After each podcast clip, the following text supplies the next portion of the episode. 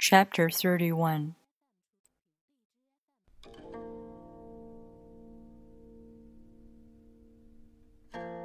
Weapons are the tools of violence. All decent men detest them. Weapons are the tools of fear. A decent man will avoid them except in the direst necessity, and if compelled, will use them only with the utmost restraint.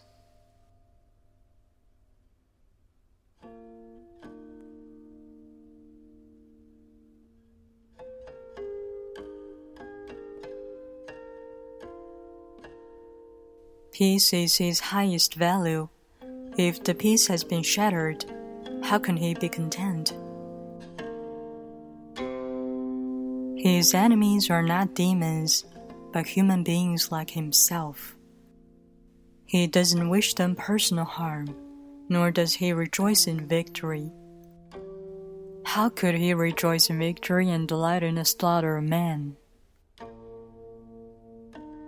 He enters a battle gravely, with sorrow and with great compassion, as if he were attending a funeral.